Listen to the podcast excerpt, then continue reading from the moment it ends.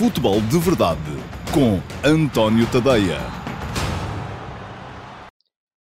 Olá, muito bom dia a todos. Eu sou o António Tadeia e este é o Futebol de Verdade de quinta-feira, dia 2 de julho de 2020. Uma edição um, que vai uh, olhar para o Sporting Gil Vicente ontem, vai olhar para aquilo que ainda falta decidir no campeonato, à exceção da luta pelo título, que naturalmente não está ainda decidido, mas vou centrar um bocadinho mais hoje, uh, porque foi com isso que tiveram a ver os jogos de ontem, na luta pelas posições europeias e na uh, luta pela fuga à despromoção. Vou ainda falar-vos um, um bocadito relativamente à guerra de palavras que tivemos ontem entre... Uh, enfim, Luís Filipe Vieira está um bocado num, numa ponta de um triângulo e ontem levou que contar não só de Pinto da Costa, como de Rui Gomes da Silva, e isto a propósito também daquilo que vai ser uh, a marcação da final da Taça de Portugal e a desmarcação eh, da Supertaça como início oficial de época da 2020-2021. Vou falar disso tudo um, ehm, no Futebol de Verdade de hoje. Enquanto eu falo, vocês podem ir deixando perguntas uh, nas, uh, na caixa de comentários. Uh, algumas poderei eventualmente responder-lhes hoje, se vier a talho de foice, se for algo de que eu esteja a falar naquele momento, se não me quebrar muito a lógica do raciocínio.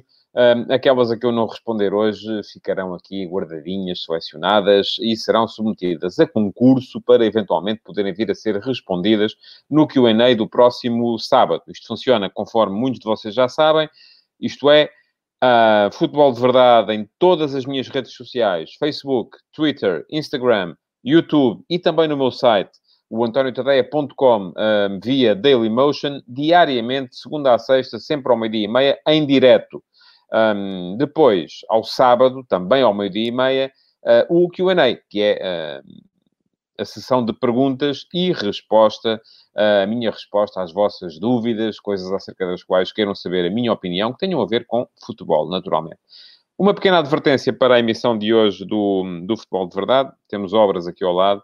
É possível que de repente ouçam um barulho durante a emissão. Espero que não, porque tenho a minha expectativa de que as pessoas também parem para almoçar. Bom, podem parar para almoçar e para ver o futebol de verdade, era sempre simpático. Um, mas se houver, peço desde já, desculpa, desde, desde, já as minhas uh, desculpas, espero que não venha a acontecer e que, mesmo que haja barulho, que não uh, vos impeça de ouvir aquilo que estou, uh, que estou a dizer. Bom, vamos entrar então nos temas para hoje, a começar pelo, um, por este Sporting, não é? O que é que, o que, é que, o que, é que vale este Sporting? Pergunta ao João Martins, não seria melhor terem apostado na formação ao invés de terem gasto 30 milhões? Enfim, já vou falar disso. As apostas na formação têm as suas, suas nuances. E se virem aquilo que disse ontem Ruben Amorim no final da, da conferência de imprensa, uh, ou durante a conferência de imprensa no final do jogo, ele próprio disse que vai ficar naturalmente mais velho à conta da, daquilo que está a passar neste momento à frente da equipa, porque, enfim, não convém, uh, e sou, vou ser muito honesto nisto que vos vou dizer, não convém aos sportinguistas de repente iludirem-se e acharem que têm ali um, uma fornada extraordinária, 20 jogadores capazes de fazer um plantel capaz de lutar pelo título, enfim. Não, isso não acontece. Reparem, o Sporting, uh, desde que o campeonato recomeçou, teve um campeonato, é a melhor equipa uh, do campeonato, ou pelo menos aquela que fez mais pontos desde que o campeonato recomeçou. Não tem feito jogos particularmente seguros. Ainda ontem voltei a achar que o jogo do Sporting não foi particularmente seguro. Mas enfim, isso é o menos, desde que se somem pontos. Mas também é preciso perceber com quem é que o Sporting jogou. O Sporting jogou três vezes em casa com Belenenses Chade, Tondela e Passos de Ferreira. São três equipas que estão lá embaixo a lutar para não descer de divisão. O Tondela com 30 pontos, o Belenenses Chade com 31, o Passos de Ferreira com 31. Tem mais 4 que o Portimonense. E depois, aliás, o Belenenses Chade foi fora. O Sporting jogou em casa com uh, Belenenses Chade, um, Tondela, uh, perdão, com uh, o Tondela, o uh, Passos de Ferreira e há aqui um jogo que me está a escapar, mas isto fez-se muito rapidamente para não haver, e jogou também com o uh, Gil Vicente, claro, jogou ontem com o Gil Vicente, que foi a melhor das equipas, ainda assim, que o Sporting defrontou em Alvalade desde que recomeçou a Liga.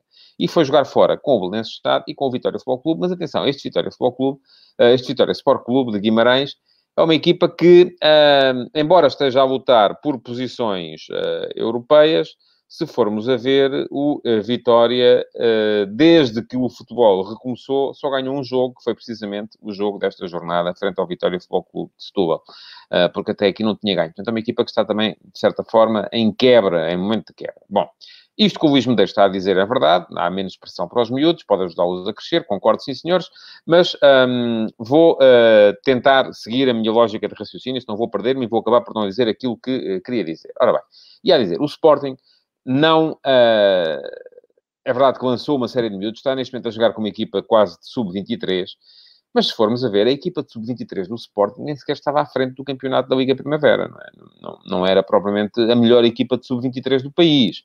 Um, aquilo que acontece é que estes jogadores foram lançados, estão a enfrentar um momento sem pressão, sem pressão por parte do público, começa logo por aí, sem pressão na classificação, começa, vai, continua por aí também, porque o título já estava lá longe, porque à partida, enfim, o apuramento europeu não é algo que, que possa, em princípio, vir a, a falhar, ainda podia falhar se as coisas corressem muito mal neste recomeço de campeonato, e, portanto, este era o momento ideal para os lançar e para fazer uma, uma espécie de pré-época. Aquilo que o Sporting está a fazer neste momento é uma espécie de pré-época. Aliás, isto vê-se até nas substituições que, que Ruben Amorim vai fazendo, uh, mexe muitas vezes em setores que em condições normais em competição não se mexe. Uh, troca centrais, troca os dois médios durante um jogo. Uh, isto podia, num, em, em, condições normais, podia levar uma equipa a perder uh, o controle das partidas, se aquilo que o Sporting estivesse a fazer fosse claramente competir por títulos, não aconteceria assim seguramente. Uh, mas pronto, o Ruben Amorim está a pegar em todas as opções que tem ao seu dispor neste momento, está a testá-los a todos e está a perceber com quem é que pode contar e com quem é que não pode contar, a ver que resposta é que os miúdos dão, ao mesmo tempo está a fazê-los crescer. Ele próprio disse isso ontem, que vai ficar mais velho a ver os miúdos crescerem um, e isso acaba por ser uh, importante para o futuro próximo desta equipa. Mas atenção, não se iludam. O Sporting, com esta equipa que tem neste momento, não vai lutar pelo título na próxima época. Não vai acontecer. De repente, não, estão, não estavam ali escondidos à espera de, de, se calhar daqui a dois anos, se calhar daqui a três, se conseguirem manter os miúdos todos, talvez, é possível que sim. Se na próxima época, sim, se entretanto chegarem, além de explorar e Coates uh, e o Wendel, pronto, o Wendel é um menino também ainda, Uh, também ele próprio é sub-23. Mas se além destes que eu estou a dizer, se vierem mais dois jogadores de top que venham para ser titulares em posições que sejam identificadas, da Cunha, se a Cunha ficar, a Cunha nem sequer está a jogar neste momento porque está, porque está uh, magoado. Uh, enfim, é possível, claro que é. Uh, mas têm que ser contratações cirúrgicas, e aí sim, se me disserem assim, vale mais a pena apostar numa base de formação e juntar-lhe 5, 6 jogadores de top que possam ser titulares em todas as circunstâncias e sejam um valor acrescentado, claro, eu digo já que sim. É claro que sim. Essa é a política que os clubes portugueses podem vir a seguir. Agora, não se iludem, não achem que isto é pegar nos miúdos todos que estavam no sub-23 ou na equipa B, ou seja o que for, metê-los na equipa titular e pronto, e já está. Não, não funciona assim. Não vai acontecer.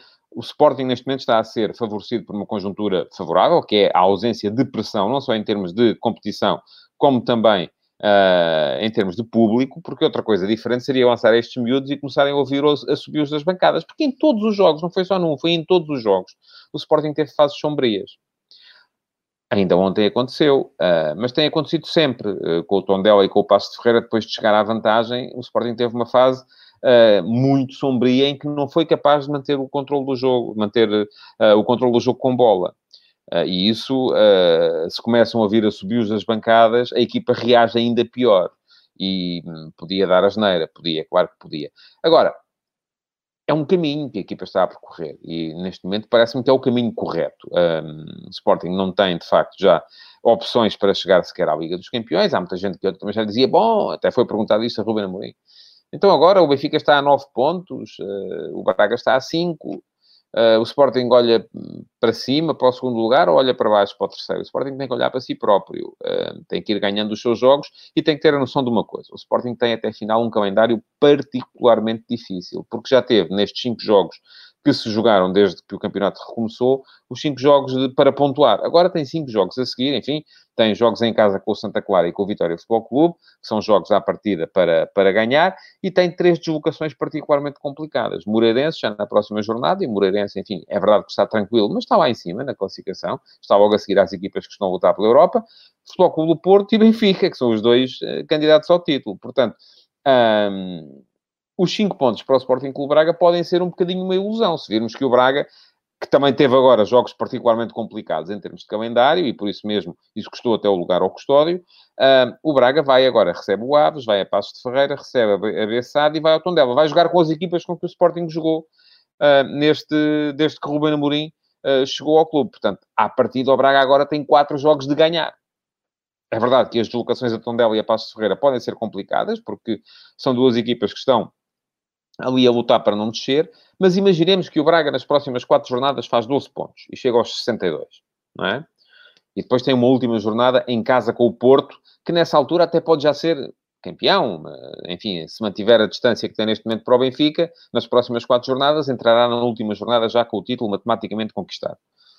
Um, e imaginemos que o Braga, ganhando estes quatro jogos, chega uh, à última jornada com 62 pontos. O Sporting tem 55 teria que fazer, para manter uh, e para ficar seguro um, face à possibilidade de ir visitar o Benfica na última jornada, ou seja, para ficar, para garantir antes dessa última jornada o terceiro lugar, o Sporting teria que, uh, neste mesmo período, fazer oito pontos. Ora, oito pontos não chegam os dois jogos em casa, com Santa Clara e Vitória. O Sporting teria que ganhar os dois em casa e ganhar um fora um, à partida eh, perante o uh, Moreirense.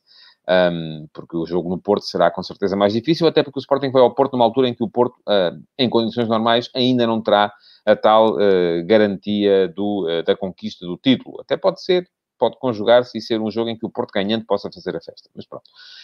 Não está, eh, portanto, de todo seguro este terceiro lugar do Sporting, apesar dos 5 pontos de avanço, porque o Sporting tem, conforme já disse, um calendário complicado daqui até a final. E nem mesmo qualificação europeia, porque se formos a ver, o Sporting tem 8 pontos de avanço sobre o Rio Ave, uh, tem 10 sobre o Famalicão, tem 12 sobre o Vitória, mas uh, destas 5 equipas, só 3 é que vão conquistar uma vaga nas competições europeias. E, portanto, ainda há aqui muita coisa para jogar. Todas elas têm a hipótese. O próprio Vitória Sport Clube uh, tem apenas 4 pontos de desvantagem para o Rio Ave. O Rio Ave é, de todas, parece-me a mim, a que tem o calendário mais uh, favorável.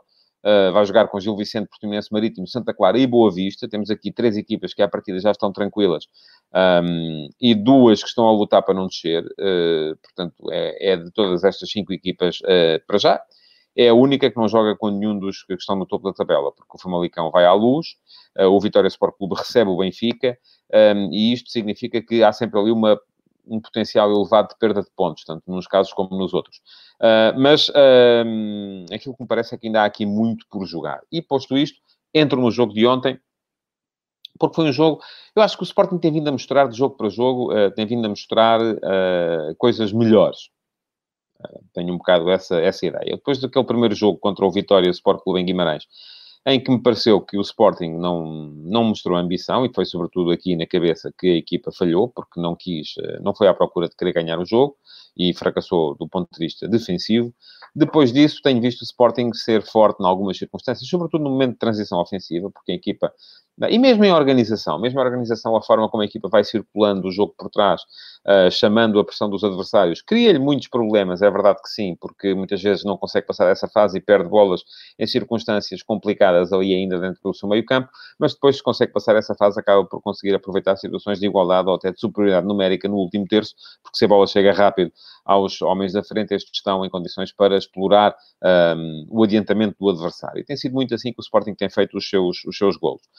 No jogo de ontem, uh, pareceu uma equipa mais segura. Uh, enfim, os posicionamentos também são algo que leva tempo a trabalhar. E leva tanto mais tempo a trabalhar quanto mais inexperientes são os jogadores. Vamos lá ver. O Sporting está a jogar num sistema que a maior parte dos seus jogadores nunca conheceu na vida. Porque é uma coisa que não há, é na formação em Portugal, equipas a jogarem 3-4-3. E até me podem dizer assim, ah, mas o 3-4-3, o 4-3-3 é quase a mesma coisa, porque uh, também tem 3 na frente, mas é muito diferente É muito diferente porque a maior parte das equipas em Portugal jogam na formação em 4-3-3. E jogam em 4-3-3 geralmente com extremos abertos uh, e com um ponta de lança e um jogador de meio campo a aproximar-se do ponta de lança. Até muitas vezes é mais próximo do 4-2-3-1 do, do 4-3-3 simples. Um, e os extremos são basicamente jogadores de linha que servem para, uh, com a ajuda dos laterais, criar situações de superioridade nos corredores para uh, depois a bola entrar na área. Ora, aquilo que se pede aos uh, dois avançados que estão no apoio ao avançado centro, na, no, no 3-4-3 Rubén Amorim, é muito jogo interior.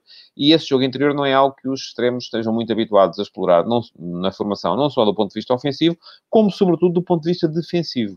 Um, e aqui é aqui que as coisas, e muitas vezes se vê os jogadores do Sporting uh, ainda um bocadinho à procura uns dos outros e perdem-se passos porque o, o, o, central que está a jogar pela direita ou pela esquerda está a contar que o ala esteja 5 ou 10 metros mais atrás e ele está 5 ou 10 metros mais à frente. Um, isto na fase de organização ofensiva. No momento defensivo também muitas vezes não são bem definidas as responsabilidades e as zonas que cada um tem que cobrir. Se o ala do lado contrário àquele em que está a bola tem que fechar por dentro, ajudando assim a compor um bocadinho mais a uma linha defensiva de 4, ou se deve manter-se aberto para tomar atenção ao extremo do, do, da equipa adversária. tudo isto acaba por ser algo que os jogadores estão a aprender. E daí que o Ruben Amorim também diga aquilo que disse ontem no final, ou durante a conferência de imprensa, que vai ficar mais velho a vê-los crescer, porque é assim, é um processo de crescimento natural. Hum, não é fácil uh, fazer os jogadores de geração espontânea e é um bocadinho isso que, em função destes últimos resultados, muitos adeptos do Sporting estão. E agora vê-se no Sporting, o Sporting, como é sempre um clube meio bipolar entre os seus adeptos, aquilo que se vê é muita gente já achar como a equipa vem com estas quatro vitórias e um empate, uh, ou cinco vitórias e um empate desde que Ruben Amorim chegou, um, ehm, que olham para os miúdos e já acham que estes miúdos para o ano podem ser campeões. Uh, e podem, mas de facto, se vierem quatro ou cinco jogadores de grande qualidade para os ajudar nisso, um, e depois há aqueles que, depois há aqueles também que vêm dizer, mas porquê é que não se apostou na formação mais cedo? Porque mais cedo havia outras, havia outras ambições. Há uma coisa que eu acho que tem razão, os que dizem isso. Foi no mercado de janeiro, quando chegaram Bolazi, Rezé e essa gente toda um, que veio para aí, uh, se calhar valia mais ter começado logo com os miúdos, porque aí já o campeonato estava perdido, não é? Mas aí terá havido também um bocado a noção uh, de que ainda era preciso pontuar para se garantir uma posição europeia, e neste momento isso ainda é uma preocupação, naturalmente. Um, mas aí eu acho que sim, que teria feito mais sentido começar a olhar desde logo para os miúdos que lá estavam, em vez de estar a apostar em jogadores, muitos de Fernandos, uh, o Babazi, o Rezé, ainda por cima numa equipa que já tinha tanto extremo, em que Giovanni nem calçava. Uh, Parece-me que foi um mercado muito mal, muito mal gerido, o mercado de janeiro na equipa do Sporting. Uh, e depois ainda há os outros que dizem, então, mas esta direção não dizia que não havia miúdos de qualidade na formação. Afinal, estão aqui e ganham os jogos todos. Enfim, vamos dar-lhes tempo, vamos esperar que eles cresçam. Um, nem todos eles vão, vão poder ser titulares na próxima temporada, como é evidente, porque se assim for, o Sporting vai estar a lutar por um lugar nas competições europeias.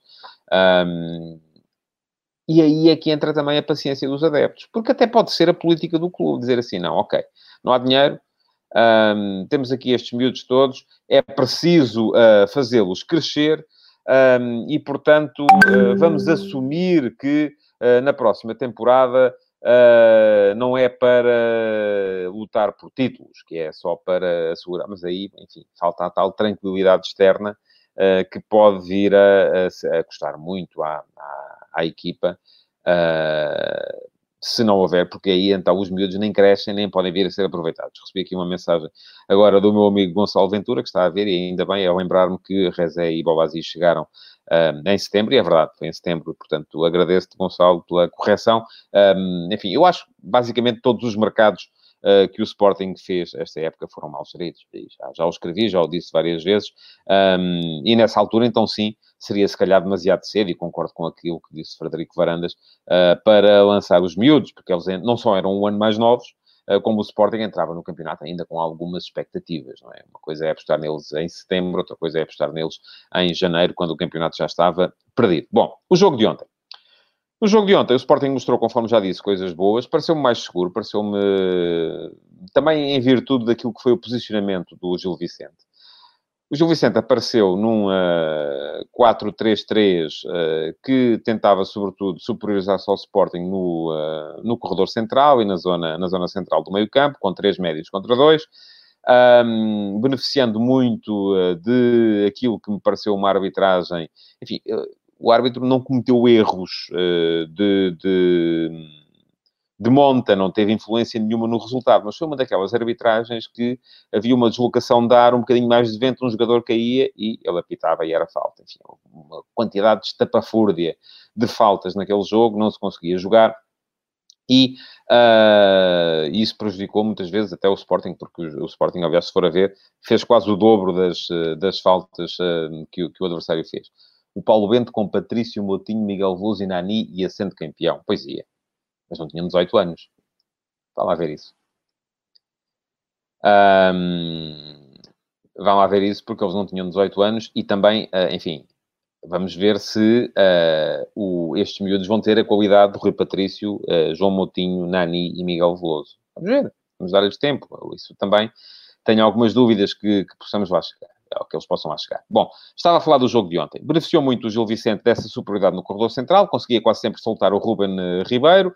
Um, o Sporting, mesmo assim, uh, beneficiando também desse, desse posicionamento do Gil Vicente, que não foi à procura de pressionar a primeira fase de construção da equipa leonina, uh, conseguiu não passar a grandes calafrios e conseguiu impor aquilo que é a sua maior qualidade individual. Um, terá sido o melhor jogo de plata desde que o campeonato recomeçou. Voltou a estar muito bem o Wendel, do meu ponto de vista, uh, que precisa de um bocadinho mais de constância para se assumir como líder deste, deste meio campo, mas pode vir a fazê-lo na próxima época. E desde já digo, seria uma pena uh, que o Sporting aceitasse transferi-lo. Uh, eu percebo que o Sporting precisa também de fazer dinheiro, mas há ali uma série de jogadores que eu acho que não deviam sair por coisa nenhuma. Coates, Wendel, Acunha, ou seja, aqueles os, os, os experientes que estão uh, na, na, no plantel e que podem ser titulares, Coates, Wendel e Acunha e Esporar, estes à frente de todos, um, à partida, não poderiam uh, sair, da mesma forma que não podem sair os miúdos que têm, uh, que têm mostrado mais capacidade para serem titulares da equipa neste momento. Quaresma, Mateus Nunes, um, Giovane, Plata, enfim, o próprio Nuno Mendes, enfim, tem, tem jogado e tem jogado bem. Parece-me que é juntamente com Quaresma, têm sido os dois miúdos com que mais têm mostrado Uh, na, isto porque Giovanni Plata, enfim, já estavam na principal, uh, têm sido os dois miúdos que mais têm mostrado. Estes aqui parece-me que podem ser fundamentais para uh, aquilo que é o renascimento que os Sportingistas com certeza querem ver na sua, na sua equipa. O Sporting chegou a dois gols, podia ter feito mais um ou dois. É verdade que também um, aceitou, uh, ou melhor, um, permitiu que o Gil Vicente criasse algumas situações de perigo, e aqui está, aí é tal questão dos posicionamentos. Acho que há muito a acertar ainda, entre Quaresma e Ristovski, e do outro lado, entre Borja e, e, e o Nuno Mendes, porque uh, as coisas não, não, não fluem. Uh, a própria, o próprio auxílio dos dois médios, e é preciso o Sporting ter uma, um plano para para ser capaz de contrariar aquilo que vai ser quase sempre a inferioridade numérica no corredor central. Porque vai acontecer muitas vezes. Isto tem que ser das, das três, uma. Ou são os dois avançados que baixam e ajudam ali uh, ocupar espaços, ou é um dos alas que fecha um bocado mais por dentro para, para impedir uh, que a equipa fique constantemente em inferioridade numérica uh, no corredor central, mas a verdade é que o Sporting vai ter que se preparar para passar grande parte dos jogos do Campeonato Nacional, que são quase todos a jogar contra equipas que jogam em 4-3-3, a jogar com 2 contra 3. E o 2 contra 3 tem um problema, é que se os dois jogam um com o outro, há um do adversário que sobra. E se sobra, e ontem o Rubem Ribeiro teve sempre muito espaço. Uh, ele optou quase sempre por se deixar cair um, nos lances de, de, de confronto físico, uh, mas se ele fosse um bocadinho mais ambicioso e quisesse aproveitar e, em vez de ganhar faltas, fosse à procura daquilo que era a, entrada na área do Sporting, podia o Vicente ter criado mais situações de perigo. E depois, pareceu-me também que o Sporting não, não, não, não perdeu tanto o controle do jogo como tinha perdido nos jogos contra o Tondela e contra o Passo Ferreira. Portanto, é sinal que o trabalho está a começar a fazer algum efeito e isso é, é, é bom. Bom, Uh, já vamos longos, o tempo já vai longo. Tenho que olhar um bocadinho também para o, uh, empate entre a Bessade e o Tondela ontem, deixa aquele final de tabela muito complicado. Portimonense com 27 pontos, uh, Vitória Futebol Clube e Tondela com 30, Bessade com 31, Passo de Ferreira 31, Marítimo 31. Todas estas equipas estão ainda a lutar para, hum, para... E tem razão este, este comentário que aqui apareceu, o Benfica que vai a Famalicão e não o, o Famalicão que vai à luz. Um, mas estava a dizer, todas estas uh, seis equipas terão ainda de lutar para fugir ao lugar que sobra na, na, na, na descida de divisão. Eu continuo a dizer que acho que 33 pontos serão, serão suficientes para, para fugir à, à despromoção. Um, veremos uh, quem é que lá chega. Aquilo que vejo é um Vitória uh, em fase descendente, um tom dela que ontem deu um safanão, e já me pareceu que tinha jogado bem, tanto na Luz como em Alvalade, mas tem só 30 pontos, isto pode ser problemático. Um Portimonense claramente em, em, em, altas, já, vai, já está a apenas 3 pontos da linha d'água, recomeçou esta fase do campeonato a 7. Um, e depois o Marítimo que deu um safanão também com a vitória sobre o Benfica. O Passo de Ferreira parece-me de todas estas equipas aquela que está em melhor momento, uh, mas uh, o Passo de Ferreira ainda tem aqui um problema. Tem que ir jogar Braga. Uh, enfim, parece-me que é o único jogo assim mais, uh, mais complicado que tem pela frente. Uh, mas uh, veremos, eu continuo a achar que os 33 pontos, 34 no limite, serão com certeza suficientes. A questão é se o Portimonense consegue ainda lá chegar ou não. Tem 27 e já só tem dois jogos em casa daqui até final. Vamos entrar então no tema final que tem a ver com a. a tal batalha verbal triangular. não vou alimentar chafurdice nenhuma, esteja descansado. vou só assinalar aquilo que se passou. Eh, que Pinto da Costa aproveitou aquilo que eu já ontem na, na RTP3 eh, chamei uma assistência para gol que foi dada por aquela situação no Benfica, em que Bruno Lage veio dizer que tinha força para continuar, o Luís Filipe Vieira veio dizer que ele tinha dito que não tinha, enfim, houve ali uma falha de comunicação que foi um passe para Pinto da Costa, só precisou de encostar um, para, para fazer golo e então, obviamente, já uh, veio deixar a sua, a sua contribuição uh, naquilo que é a sua uh, luta contra Luís Filipe Vieira. Isso não é coisa que me interessa muito.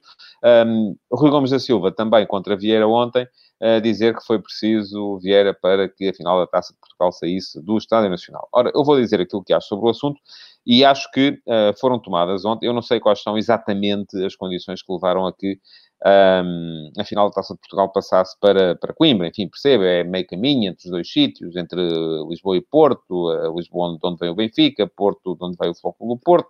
Final da Taça, então, em, em Coimbra. Eu acho que a final da Taça devia ser sempre no Estádio Nacional. Com público ou sem público.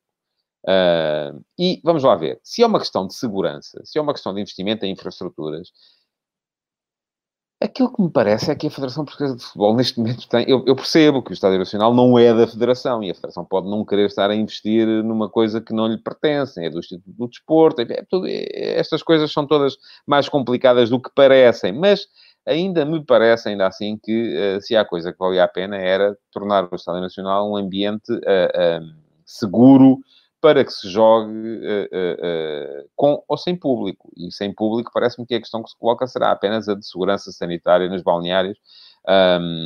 Creio que será, terá sido essa a questão. Ou então foi politiquice pura. Isso foi politiquice, tenho pena.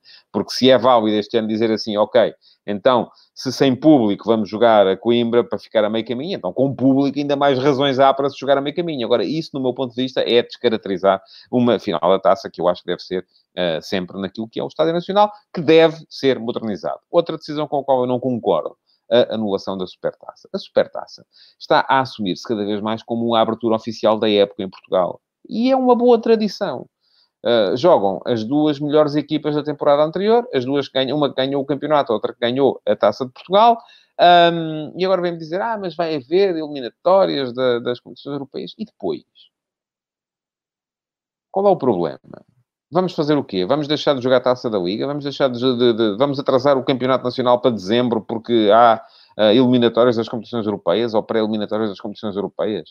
Não faz sentido do meu ponto de vista. Tenho muita pena que não haja Supertaça a abrir a temporada. Ainda me lembro de quando a Supertaça era aquela coisa que nem se sabia muito bem que onde é que se jogava e depois ia, havia finalíssimas em Paris e era a duas mãos e, havia, e não havia desempate por penaltis e jogavam-se dois jogos e depois eram mais dois jogos porque tinham empatado os dois anteriores. Enfim, era uma competição que estava zero prestigiada. Neste momento, a Supertaça, como abertura oficial da época em Portugal, é uma competição prestigiada. Isso foi algo que se conseguiu e que a Federação, como entidade organizadora, conseguiu fazer. E agora acaba com ela. E não a faz acho mal. Alguém há de explicar isto, alguém há de vir dar uma, explica uma explicação mais convincente do que aquela que já foi dada, que tem a ver com as tais pré-eliminatórias das competições europeias, mas uh, à partida não acho que seja uma boa ideia não se uh, jogar uh, como abertura da época, porque acho que é algo de que o futebol português precisa, uma abertura de época com pompa e circunstância, opondo as duas melhores equipas da temporada passada.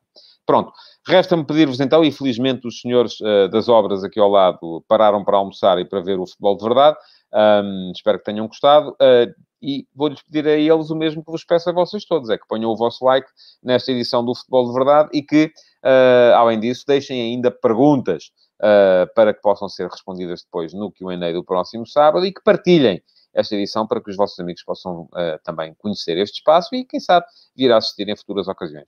Muito obrigado por terem estado aí, então, e até amanhã. Futebol de Verdade, em direto de segunda a sexta-feira, às 12h30